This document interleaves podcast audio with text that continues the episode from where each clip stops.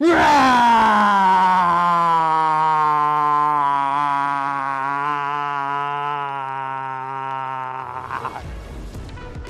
迎收看，我是金钱豹，带你了解金钱背后的故事。我是大 K 曾焕文。首先欢迎三位现场的与谈嘉宾，第一位是财经博士谢晨彦，第二位是万宝周刊的总编辑郑贤哥，第三位是阿司匹林。好，我们看一下今天的亚洲股市哦，普遍下跌哦。当然，最主要受到的影响呢，在于这个苹果的 CEO 库克呢，哎，开出了第一枪哦。对于这个新冠肺炎呢，他特别低啊，因为中国大陆的复工的情况哦。比他想象中来的缓慢，所以呢，有可能会调降财测。这个调降财测呢，让两岸三地的瓶盖股啊，全部呈现一个拉回，包括像在大陆挂牌的歌尔声学，还包括立讯精密哦，今天股价都呈现拉回。但台北股市的三王呢，包括台积电、大立光跟鸿海呢，今天也是呈现一个拉回哦。不过话说来，这一波的股市啊，是股市的行情跟疫情哦，是一个正相关。不过呢，库克开出这一枪之后呢，让这个行情呢跟基本面做一个连接哦，未必是个坏事。但，今天的拉回哦，也在之前我们转折大师阿哥的规划里面，他认为哦，这波拉回哦会到礼拜三，就是明天台子期结算之后呢，可能短线有机会落底，是不是这样？待会来跟来宾做请教。不过呢，当然最先来关心的是苹果的新闻哦。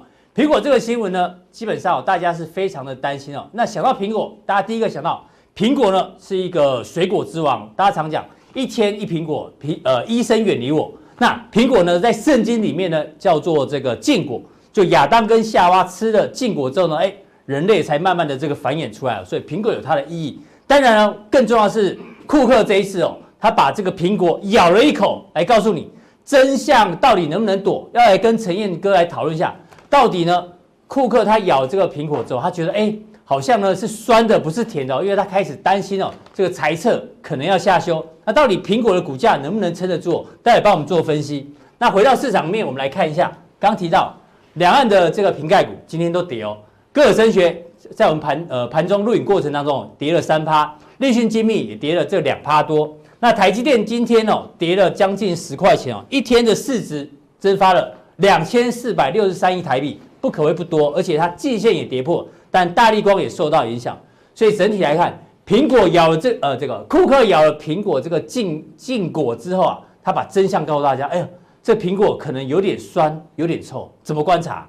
基本上现在全球最重要的智慧型手机的品牌，在我们来看就是 iPhone。那其实这一波疫情发生以后，我不知道为什么大家都非常乐观，觉得说现在不买手机的，下次会买。那现在没买，以后会买，我不我不懂，我实在不太理解这个逻辑是什么。嗯，但是我们看到一个非常重要的关键是，这一波我们看到苹果的旗舰店在大陆很多旗舰店暂时歇业，也就是说，我今天不卖手机，我不就没有业绩吗？理论上是这样，对不对？那是不是大家觉得说没事了？二月十号复工以后，他店就开门重新营业，疯狂的人潮会重新涌入店面开始抢手机？嗯，不对，现在是抢口罩。对，我抢手机干嘛？对不对？把手机带来这防疫，还是可以做什么？还是手机可以量耳温？我不懂。嗯，那但所以很奇怪，相关的苹果概念股，我在库克还没有出来，还没说之前，奇怪都在涨哦。嗯，大家会很乐观哦。怎么这个库克一讲之后才开始反应？才想说啊，原来是点破我们的幻想，对不对？把你这个梦啊摇醒了。醒过来了啊！原来是做梦。对啊，之前巴菲特还把苹果的这个股票调节了一些，大家想说，哎，巴菲特是不是卖错了？哎呦，好像没有卖错哦。巴菲特在在去年十二月底的时候，就把它把苹果开始减码。大家说，你看又老了，嗯，对不对？之前老了，现在越来越老，所以你的决策是不是又错了？可是现在看起来，疫情的影响是越来越严重哦。为什么？连库克自己都承认了哈，现在这因为是库克自己讲的，对，我们就不用再去揣测。是过去他在疫情之前，他就估营收是六百三到六百七十亿美金，低就是这一季，对不对？当时的状况还相当不错，疫情还没有发生。他现在说连低标都可能达不到，达不到。我两个原因非常的重要，他也把它点出来。第一个，我你们都要买手机没有问题，那我要有手机交货。对，可是现在复工的情况比大家想象的更严峻。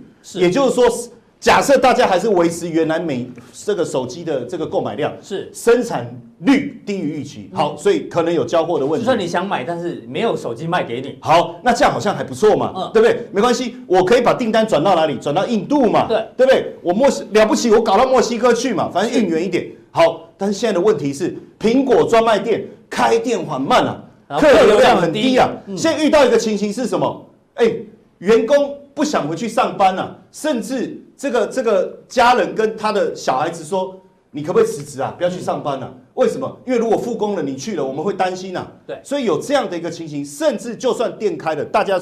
第一个评估的是什么？会不会有人流？嗯，好，我看是很困难。是好，所以我们看一下哈，这次为什么疫情这么惨重哦？因为包括郑州，这就是 iPhone 非常重要的一个生产地，对不对？对啊，之前虽然说郑州目前看起来已经顺利开工，嗯，还有武汉，对不对？半导体重症。好，你说啊，不是手机能做就好？请问我是做一个壳给你吗？关键零组件。哎，我供关键零组件，而且还有一个最大的问题是，为什么我之前一直讲说？大家都在讲啊，没事，很顺利。我说是不食人间烟火。为什么？我们把手机全部拆开来看，缺一个零组件。对，哎、欸，为什么我手机零件，我手机拿到很漂亮啊，都没问题，开机都没问题啊，感测都没问题。为什么不能上网说啊？对不起，那个 WiFi 晶片我们没有装啊。好，但是我们还是得交货，不可能。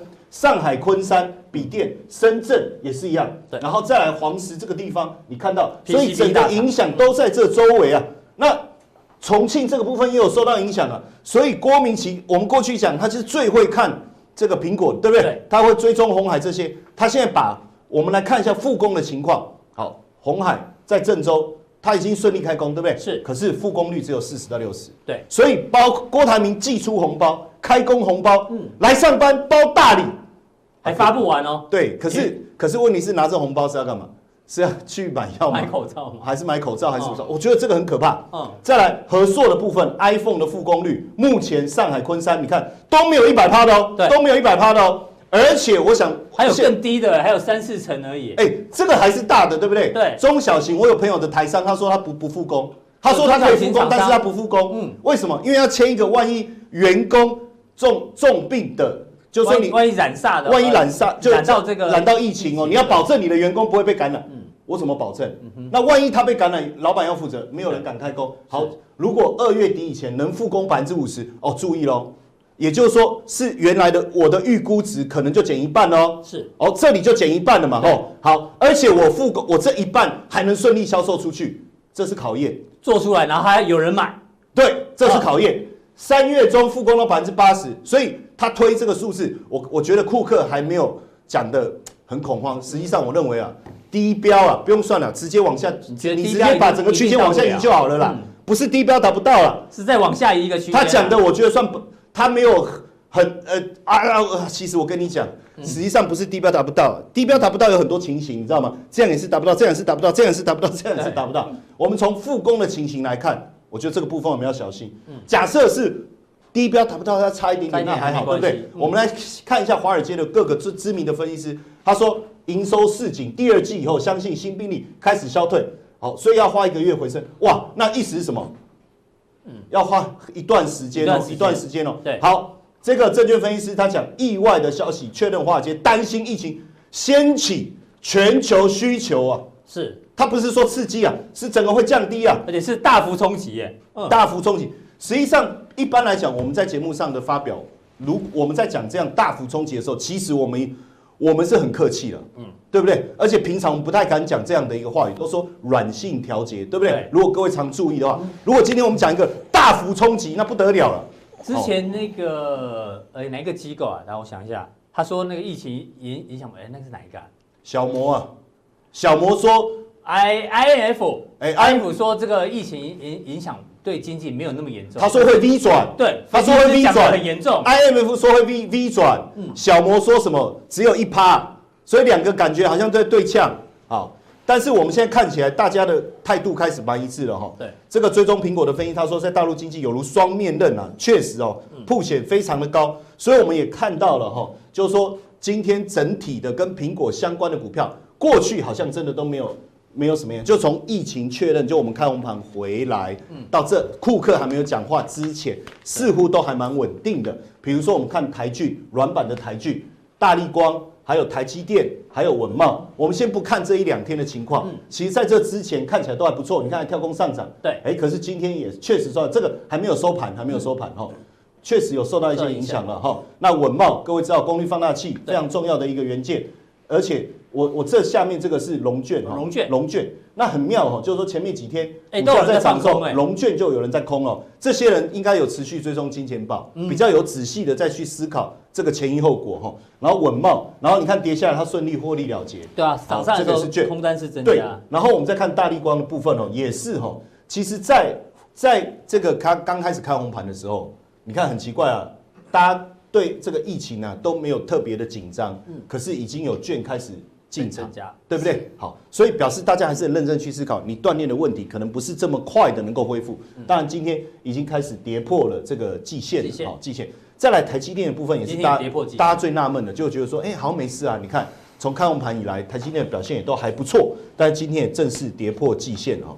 所以从这样子来看呢，我觉得确实，我我我们不要去呃太轻忽这个可能锻炼带来的一个问题，或是复工。可以很顺利，因为包括现在日本也传出感染的确诊病例越来越多，而且是从东京开始。是啊，东京人那么多，哎，每天坐捷运有八百五十万人在那边挤来挤去啊，尤其是上班时间要转转转转这个捷运的，哎，一个小时七万七千多人在一个站这样流来流去，那会不会产生什么影响？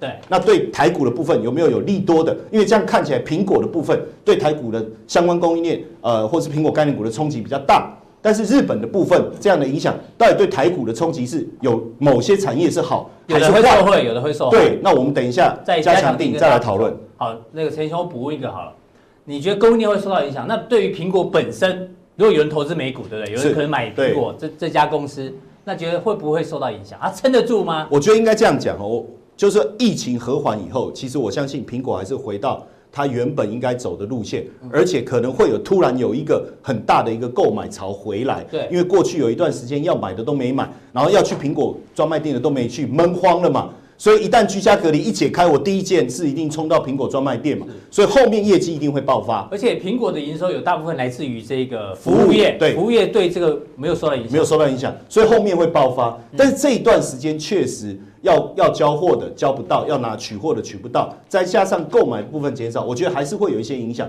但我觉得这影响大概是在一季以内，哦，一季以内，一季以内。所以一季过后，像刚才的那几个华尔街的分析也讲了，后面其实销售量回来，其实就恢复正常。好，非常谢谢陈兄的一个分析哦，他对于这个苹果相关供应链是稍微觉得要停看听一下，要继续做一个观察。那讲到这个，刚讲到台积电哦，这个跌破季线，那我们来看一下。它的上游，哎，这个矽晶圆其实最近股价表现不错，大家应该最近还常常会看到台盛科的消息，因为昨天股价涨停，今天盘中创下波段新高。那当然市场会连接它的母公司 Sumco 在日本挂牌，它好像在呃前几天公布它的财报，其实状况非常的不错，甚至他认为哦上一季呢这个需求就是落底了，之后呢会慢慢的一个复苏。所以让这个相关的矽晶圆概念股往上涨。那我们知道这它是一个母子关系哦，所以呢，我们简称叫做母子共荣。那讲到这个正贤哥呢，我每次哦还是跟大家讲，有空多看正贤哥的脸书哦，因为呢，他确实是一个好爸爸。因为呢，他的脸书啊，基本上都是他小朋友的这个女儿的照片。那正贤哥未来哦，可能哦有机会得到一个叫做模范父亲奖。但讲这之前呢，我们先看一下，其实哦。你知道台湾有很多奖，比如说什么好人好事啊，这种八德奖、国家发明奖、医疗奉献奖，然后呢，这个十大杰出青年奖等等哦。其实这些奖哦，基本上你要得到比较容易，因为你本身做得好，比如说你有善行啊，有新发明，你就可以得到这些奖。可是呢，我刚刚讲的正贤哥，如果你要得到模范父亲奖，或是有人想要得到模范母亲奖，不容易哦，因为这些奖要有条件，什么条件？不是你本身有多好，而是你的子女啊，这个成就一定要很好，很不错，你才有可能得到模范父亲奖或模范母亲奖。所以正贤哥，我觉得你未来哦，这个模范父亲奖，你可能有机会，因为我看你很认真在栽培你的这个小女儿。其实这个栽培女儿是跟那边跟大家分享，哦，这个。现在啊，其实让小孩子得奖还蛮简单，因为自从那个求学，大家要登录那个得奖的号码的得奖的这个经历以后，像我女儿今年得过什么奖，你知道吗？这个你可以当做爸爸爹爱炫耀，她是中正杯比滑冰赛毕业得了金牌，金牌？非常开心啊，得了金牌我一路陪她嘛，后来才发现，哎，我怎么六个人比？有六个金牌呢，六个都得奖。对，哎，居然跟我女儿同一个年纪。原来台北是在地的可以分一个，台北是外地的可以分一个。哎呦，中南部来的，那远道来又分一个。然后呢，四岁跟五岁还分一个。嗯，就是要要满足父母这个望子成龙的心态嘛。所以跟大家讲说，所以跟那个学科得奖有关系，因为。大家现在升学，你知道吗？就是不只只是要成绩而已，对啊，现在还要这个各种第一名，就是要创造出很多种第一名给大家。对，就像我女儿前阵子还得了一个画图比赛，在台北市，对，她水彩比一个。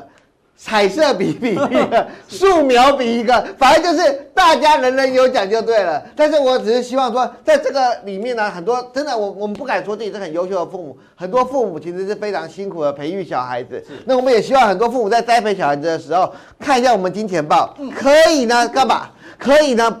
因为投资小孩是一个很沉重的金钱负担了。是，对我女儿这个每天补来补去也是蛮 也是蛮伤这个钱包的。如果能够透过金钱豹帮大家在股市中获利的话，这压力就会比较小一点。所以有一个好儿子，你就容易怎么样，在自己展现出自己的这个价值。对，像这个刚刚讲的这个台盛科这个这一般人呢，可能就觉得没有。我记得我当年第一次专访台盛科的时候，我就觉得很奇怪，他明明一半的公司叫小松电子，嗯，那为什么不叫台松科呢？为什么不叫台小科呢？因为台就是台塑的台嘛，对，那怎么会叫台盛科？哦，原来他的爸爸叫做盛小松，已经被盛高合并买下来，只是这个名字还在，所以他才叫台盛科。所以大家了解了吧？为什么 Cenko 说好台盛科要上去？你在。这个公开资讯观课站，或者在一般，你可以看到，哎，小松电子持有它大呃二十五趴的股权，但是这个小松已经被盛高合并了，所以现在盛高持有台胜科大概四十五趴，对，然后二十几趴是台台，呃，应该这样，当初大家都是四十五趴，嗯，后来台硕把自己的股票一拆为二，哦、所以台硕集团。总共持有的还是跟 Cenko 一样多，只是他把它一分为二，你会看到它分成两个股东，投资的细项啊可以看得出来，大家持股其实差不多。台塑集团很不缺钱，通常不太会卖股票，对。那他台那 Cenko 跟大家自己说会好以后，我们看到台政科马上就上去了。那台政科呢，我们去开完法说会以后，他们跟我们提醒过一件事，就是台政科能不能回到九块四一这个这个段，因为去年的时候它比较实肉一点。对。但今年的状况来讲，它去年是逐季往下哦，一季比一季低。但是我们后来去年的时候年底都去开过一次法说，它在这个暗示我们说，它大概最差的时候就这个时候了。现在是最差的时候。对，那再加上什么？因为它是日本的技术，所以它十二寸的比例不低。嗯，所以在这样的一个情况下，十二寸又是现在积极的在往外开拓的一个时间，所以我认为台胜科它有筹码面的优势。刚刚有现在我跟大家可以讲的，四十五趴在 Cenko。四十五趴在台塑两家公司，意思是说它只有十个 percent 在市场流通，可以流通，所以这就是它的好处。为什么台政科一涨一跌？因为它的筹码九十 percent 都是被人锁死的，大股东锁住。对，那待会呃陈燕还会再跟大家补充基本面的部分，我们先讲下面。因为这一天我要讲的比较特别的是什么？是一般的矽晶圆大家都聊过了，可是现在出现了很多新的材料，晶圆材料。打算要来取代细晶圆，我用“取代”两个字其实不好，为什么？因为他们绝对不会完全的取代。你看他现在现在住的人为什么都是受惠于小尺寸厂？因为不会拿一个新材料十二寸就拿去试了。对，我讲过，一片这个晶圆是上百万的价格，他不会拿去试试新材料。而且现在就是想要让这些比较呃像二极体这些的规格变成更快。更薄，所以他们愿意用新的材料来吃。那最明显的，当天的昨天就比如小方面，嗯、对，跟大家说氮化氮化镓。那他点名了这三家公司，汉磊嘉晶。那刚刚提过嘛，这些人有趣的是什么？他都是一些人的小孩子。整个矽晶圆你会发现都在层层投资。那我看这家为什么？因为矽晶圆的投资很大，是你看到全世界都是一个垄断的现象。而且细晶圆其实是一个高污染的行业。我常常跟大家讲，你在土里面提炼出细来，剩下的土是什么？不是没有细的土，嗯，是污染物。这点很重要。然后第二件事是，这些细晶圆的公司都是高耗电的电源，因为它要把土都提炼到细，嗯，这非常的耗电。所以为什么国外的细晶圆建立在什么五大湖区啊这些这些电很便宜这便宜的地方，就是让他们能够省比较大的成本。好，那我们先看第一个，很明显的就是就是嘉晶。那嘉金怎样上去的时候，甚至连嘉裕西服都带来了。所以我要提醒大家，嘉裕西服现在持有嘉金非常非常的少，因为嘉金已经经过两次的增资，包括金店啊这些都是金。它的确嘉金的嘉的确是嘉裕的嘉，可是这是早就以前的事，它现在就只有呃一一千多张而已。嗯，但嘉金上去，我个人认为不需要再追，原因是因为。嘉金虽然有赚钱，可是它的获利的幅度非常的小，小。你再仔细看它毛利率，其实都并不高。趋势是对的，可是五十几块的矽晶元都比合金来的贵。它做的钱袋只有合金的十分之一，所以我觉得这个梦想是有赚，可是不必过度的追价。那它的母公司是汉磊，那汉磊控更不用讲，汉磊控是一个年年赔钱的公司，还在亏钱啊？为什么赔钱？因为汉磊控有两个转投资，它是控股嘛，分两个。第一个是什么？晶圆的部分叫嘉晶。代工部分叫什么？就是他自己的汉阳厂。汉阳厂有两个六寸厂，一座八寸厂。可是很抱歉，产能利用率极低，所以到目前为止，它的晶圆代工部分都还赔钱。他大概希望用这个新的制程改变这一切。那我们都知道，这两家公司为什么永远都有那么的高本益比？因为有个梦想，他的梦想是什么？呃，汉磊集团，我们知道汉维科，嗯，许金龙先生在。高价出脱以后，买手 Michael Michael 以后，对，他然后就跑来汉磊投资，对，他投资了汉磊，然后找了什么？找了以前合建的厂长，这个呃，现在担任两家公司的董事长，他就是希望什么？我已经在矽晶圆上，怎么可能再跟你们拼嘛？我就在新材料跟大家一决胜负。所以我认为这两家公司当然都要看未来，但现在来讲。其实我觉得股价，大家都想说汉磊可以变成汉维科第二机会，对。可是我们是这样，汉，因为为什么？我跟你讲，你要出类拔萃，就要赌一个新的东西。新的东西。因为旧的东西你怎么去跟台积电，你连电都比不上，所以你要比一个新的东西。但是我要提醒大家，基本面汉磊再赔一季，嗯，它就没有十块钱了。我提醒你们，汉磊只要再赔一季，它就没有。它股价就不会，它的净值就不会净值，嗯，它股价大还很高了。那如果会怎么样？我可以提醒大家，最简单是半现分，是。从这是一般大家能够想，那今天呢，茂系在这个证交所开了一个法说，那刚才也讲过，茂系有好有机会，为什么？因为你要你要有这个新的材料，你要有新的代工厂来帮你做嘛。对，那茂系也是一个六寸厂在这里，那茂系当初做了一个很大，现在不要再以为茂系茂德是一个集团了，已经完全没有关系了。茂系的大股东是谁？可以自己去查。茂系经过一次非常大的增资以后，已经换了一个新老板。这个新老板就是卢明光的一个集团。也为什么？因为鹏程已经是茂系的最大股东，变中美金集团了。那第二个大股东是谁？嗯，二四八一的强茂。强茂跟鹏程让你讲到什么？嗯，产业面叫做二级体。二级体，二级体低阶的东西，他们当然自己会做。因为自己就有厂了，自己都有产能了。鹏程是专门主动车用，呃，强茂是一般型的，嗯，可是他们都想要做这种 GAN 型的新的，所以要干嘛？所以就投资了茂系，叫茂系转做这个。当然，目前来看的话，效果没有非常的明显。但是我跟大家说，这三个人都是题材够，是。然后，但是你可以去想想，那我刚才已经提醒大家了。嗯鹏程已经变成茂系最大的股东，所以它等于是茂系的爸爸。嗯，那下一家就是二四八一的强茂，但是这几家公司都是题材比较高。我只把整个产业先跟你们介绍。是，呃，我都不鼓励大家在这边呃做个积极的买进，是因为老实说现在呃。有没有变成普遍型的使用来讲，其实比例还是相当低。嗯、那另外一个更具题材的，就是太极能源。这是太极能源刚公布的新闻，它跟中国节目碳化碳化系，但很棒，很还好。我跟那个太极能源也有一番的交情，所以今天马上打下去跟大家确认一下。结果呢？就是它是做碳化系的基板。嗯、那这个东西就会很类似什么？很类似它在做上游，也是。所以我怎么把它移移到？这个上游来讲，就是说它会做碳化系的基板。那这个过去这种碳化系的基板，大部分都用在哪里？就国防的，哦、所以才会是由中科院这样子有这样的一个技术。那它是技转给它相关的技术，然后呢，让它做来做一个新材料的一个运用。但是呢，太极能源的股价呢也已经喷在这里，所以我看。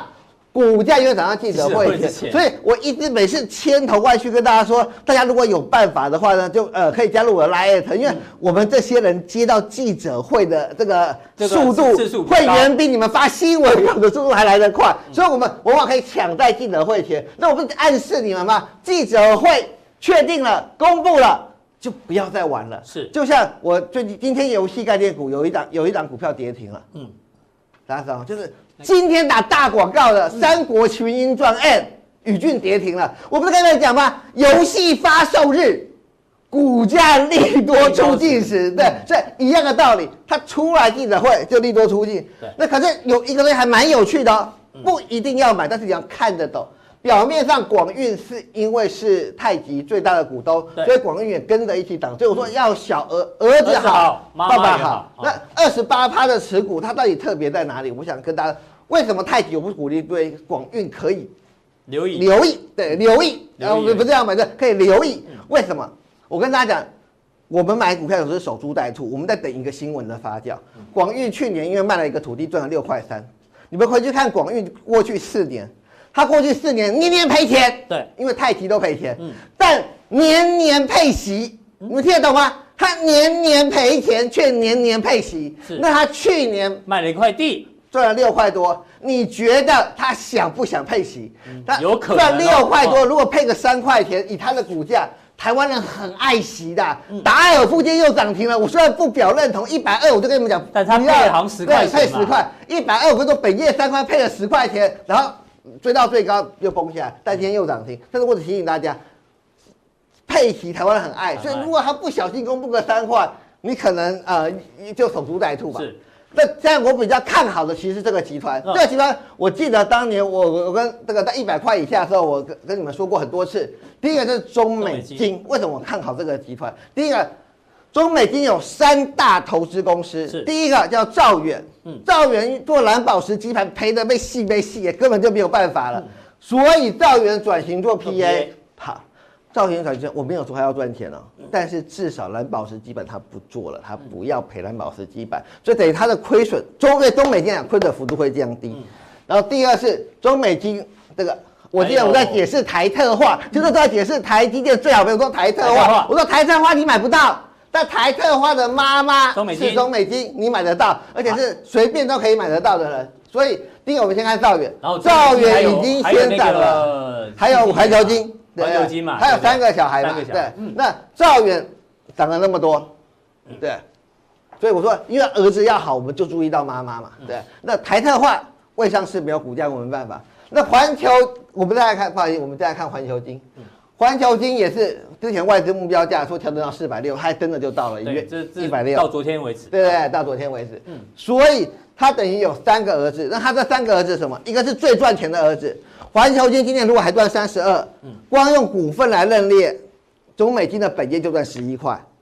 台特化有赚钱，只是在是是题材，我我我我就要不把它加进去。兆远会赔，扣掉以后。中美金今天至少赚一个股本左右，所以中美金来看的话，就是为什么你可以看到法人一直在买，因为他觉得他只要坐在这里，没有什么都都不干事，他的儿子就会缴压岁钱给他了，对，这个缴的钱让他赚十一块，然后他的这个坏小孩赵远现在也决定不要闹了，对，不要扯事了，我就开始转型做一个好孩子，对，那台特化是他新栽培的明日之星，是，那你买不到台特化，你就想。啊，我我买矽晶圆，我买环球金就好。对，可是你买不到台特化，啊，所以你想要买台特化，你只能变相买中美金。你就看到为什么投信这么爱这档股票了。所以我们看到在戏金元的这个流程，发现很好笑的一点是，几乎每一个人都有特别的爸爸在这个族群里面，而且他们的拇指都是联动。那特别我们喜欢讲环球金跟中美金的原因是什么？昨天你有没有发现上柜指数是红的？嗯。为什么？因为矽晶圆台在台在台北市啊，在在台在上市公司，你看指数涨不涨？你一定会看台积电跟红海嘛。对。那在上柜你就看环球金跟中美金，然后两呃，对啊，这两个公司又联动，所以他们两个看文茂嘛，所以呃，他们三个人，可是他们他们两个人，他们是他们是三兄弟嘛，对，可是我们两个兄弟是你齐涨齐跌的，所以他们占太多的优势了，所以有有时候你看上柜指数莫名大涨啊，你。教大家一个看盘技巧，就赶快去看六四八八跟五四八三，因为他们两个占权重太重。那目前来看的话，为什么我们上柜指数在昨天都还站在季线以上？可是我们上证指数在季线以下，最主要就是这两家公司表现的蛮强的。就在强很强的过程中，我认为投资人也可以注意到这个过程。那至于在所以这些母子的股票里面，我会提到。那呃，投资朋友呃，如果想知道一些现在也可以加入我的 Line，那等等。但是呢，在下一个单元，对，在加强錠的时候，我们要教大家什么？还有母子共，我们刚才只是讲到矽晶圆母子共荣嘛，对不对？但是要知道，好爸爸不止我一个人嘛，也不矽晶圆，对对对，大家都是好爸爸。那可是我们也发现，有很多儿女出类拔萃、屡创新高的公司。爸爸还没有被发现，是正等待下一波的领奖啊！所以我们现在要帮大家开奖，哪一天的儿子已经蓄势待发了，但是他的爸爸还没有像矽晶圆一样被发现的公司，我们在加强地里面帮大家加强。好，非常谢谢这个好爸爸啊，这个正贤哥的一个相关半导体的一个分析哦。那现在大家很担心这个疫情哦，不过说真的。这个疫情再大，或者说这个疾病太再再严重啊，人类不会灭绝，但是有一个东西可能会导致人类灭绝，来跟阿哥来讨论一下，因为这跟哲学有一点关系哦。这有一部电影哦，这是韩国第一部的这个跟机器人有关的科幻电影，叫做《人类灭绝报告书》。那有空人去看一下，它里面有三个故事，其中有一个故事呢特别提到，就是它。对，这个机器人它有个名字啊，它本来只是一个扫地机器人，只会扫地而已。对，只会扫地，但是呢，有一天突然哦。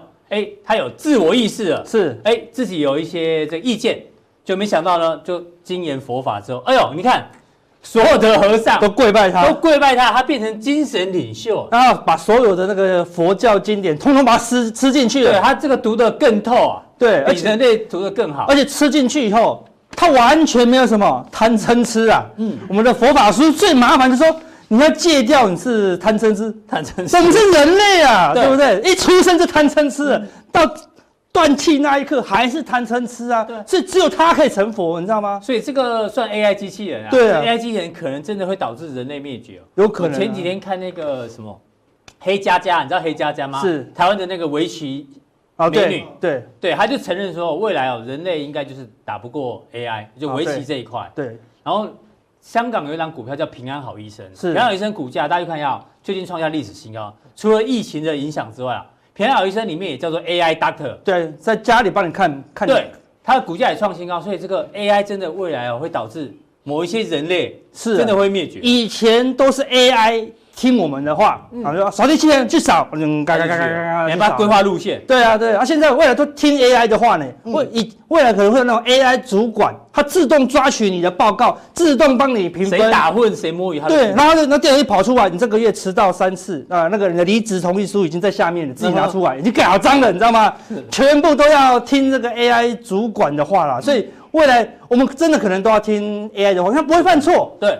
人类很容易犯错，对，没有七情六欲。那叫我们说，哦，那如果我们的交易可以也可以做到，也可以这样的话，那多好，对不对？所以，所有人最希望的一件事情就是说，哎呦，AI 操盘时代，所有人最希望就是说，哦，如果可以靠 AI 来帮我操盘，哇，那就解决我好多问题嘛。像最近的这个疫情，如果你没有七情六欲，哎，你该卖就会卖喽，对不对？开盘第一天你就大卖，破线该出就出，然后大量放空，哇，就赚钱，对不对？然后。开盘到重挫以后，疫情还在扩张哦，就股市往上涨，机器人没有恐慌，赶快大买特买啦，对不对？他不，所以他都没有那种七情六欲的干扰，感觉好像很准，对不对？所以照理说，哎，叫 AI 来帮我们人类处理很多事，应该很棒，对啊。尤其是最近有个新闻哦，他说，现最近哦，大家去哪里就怕很多人。对，然后现在流行一个什么无人旅店呐？无人旅店，它里面没有 waiter，不用戴口罩什么，它就是机器人帮你送包包，机器人帮你带房间这样子。对，还陪聊天呢，在陪聊天哦，对不对？因为你不敢跟别跟别人聊天嘛，对，怕他喷口水、咳嗽嘛。哎，他陪你聊天呐，所以说，哎呦，就很夯啊，对不对？现在去哪里不要有人就好了。这个还好啦，这个这个就是一般日常生活看得到，对，就是啊，这更特别的啦。没有说，我说这个就是好事啦。大家以为 AI 就这么好，刚刚开始讲的，还可以帮我扫地干嘛？好，很好。但事实上，好的东西哦，被人类拿来用下去哦，可能就会不好哦。你知道吗？人类是愚蠢哦，就是更更扯的是，已经多一个 AI 性爱机器人，你知道吗？然后有人类说太夸张，他说可能会危害人类的心理与道德啊，不好吗？他怎么危害？因为他是机器人嘛，对不对？他们不会难过嘛？你打他，他可能说啊，好开心，好开心。就你靠真人，你你也把他打下去，就，奇怪，怎么人类不开心？他会他会假开是？他假。对，就说没有别的意思啊。对，就说就事论事。对，你会把你会分不清楚真实跟虚拟的差别了。以前都是在虚拟嘛，以前只是看电视虚拟，已经很会精神错乱了。后来看 AR 用眼睛模拟，对不对？立体的也错乱了。未来陈义兄买了一个之后，他可能回不到现实，对，他就不来了，你知道吗？找不到这么完美。他每天都跟他讲讲股票就好了，因为他都会拍手，你知道意思吗？所以。有时候 AI 有时候强到你会怕啦，你懂我意思吗？就是会有一些奇奇怪怪的这个变化，所以有时候不一定是好事。你要用在好的地方啦。我们举个例，假设我们发明两台超级交易机器人，交易机器人，交易 AI，对不对？嗯。你只要按个按键就好了，什么都不用设定，全部内建好了。你钱只要入金一百万、一千万。一个按钮哦，一按下去，他就帮你赚钱哦，自动帮你操盘。年初在这里，年底一定赚三十趴，哇，好棒啊！很好，这两台应该卖到翻掉啊，对不对？结果呢，前面赚到好高兴哦，到处跟人家讲哦，对不对？结果这边开始亏，早应该是回档了，等下就跟这个一样了。嗯，结果反弹一下又破底哦，哎，那人类就怎么样？电脑不会怕啊，对，因为电脑知道我就会这样啊。但人类看到这里的时候，就好像看到武汉肺炎重挫那一天，人类会怎么想？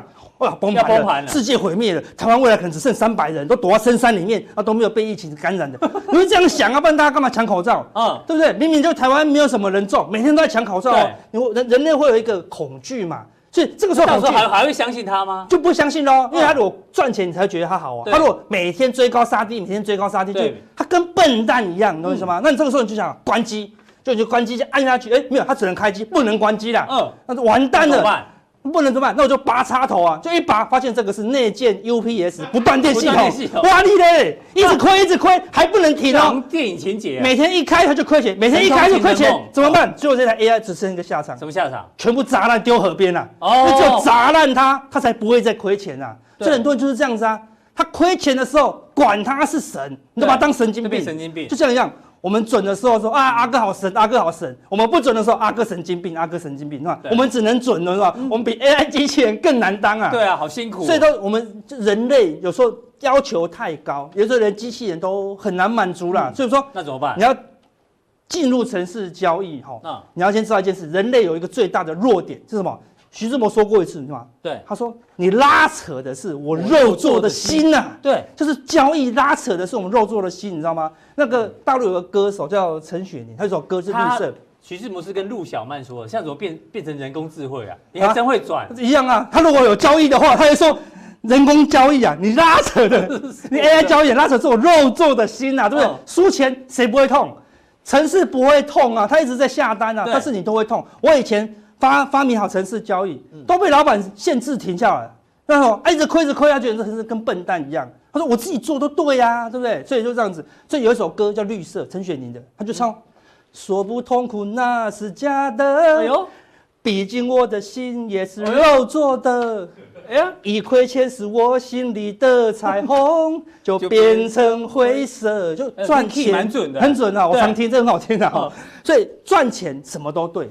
亏钱哦，什么都不对，什么都不对，管你是大师啊，管你是超级 AI 啊，我都帮你当乐色，你懂？因为散户看也会看对哦，对，大师看超级 AI 看也会看错啊，对不对？巴菲特从去年一直被笑到武汉之前哦，武汉之前他都一直被笑，武汉一个崩盘，哎呦，巴菲特又是高手了，就是这样子嘛。所以人类有时候没有办法那么客观呐，所以我们说城市交易要有四大绝招，你要跟他学，这圣严法师，我最尊敬的一个。法师啊，他说是你要面对他，面对城市交易，他就是有赚有赔啊，对不对？然后呢，接受他，他接受他的亏损。嗯，所有的交易，所有的大师，他都会看错，像我也会看错。我们常常跟你讲，我都秀出我的亏损对账单了嘛。嗯，那接受他的亏损，然后呢，你再来再处理他，对，做不好的地方把它调整过后嘛，最后呢，放下他了，最后赚多赚赔就交给市场了嘛，对不对？所以说做得到吗？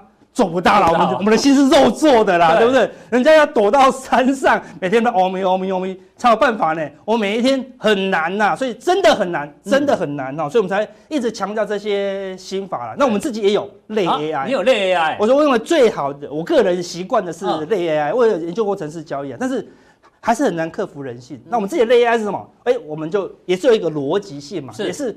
很固定的话，SOP 写的 AI 就是 SOP 啦，嗯，跟程式交易蛮像的、喔。第一，我们先判断全球趋势，对，那全球全部几乎都创新高啦。嗯、那台湾这样大跌，需要害怕吗？好像不用哦、喔，对不对？我跟你讲，全球都补空了，台湾可能也要补空嘛，对不对？是由上而下的观察，观察嘛，对，然后再看内资的操作方向嘛。我们也跟大家讲啦，融资维持率，哎，都。突破一个成本线嘛，对不对？对吧？主力暂时也是要做多啊，对不对？嗯、然后呢，再来找啊法人啊、外资啊、投信啊去追逐的标的，要由上往下哦。嗯、全世界都在跌，内资都在卖，你这个筹码再好都输哦。就由上往下、嗯，对，它就是这种 AI 的一个顺序嘛。这种是人工、半人工嘛，对不对？对然后呢，定出适当的交易策略，这个是最难的、啊，对，因为我们。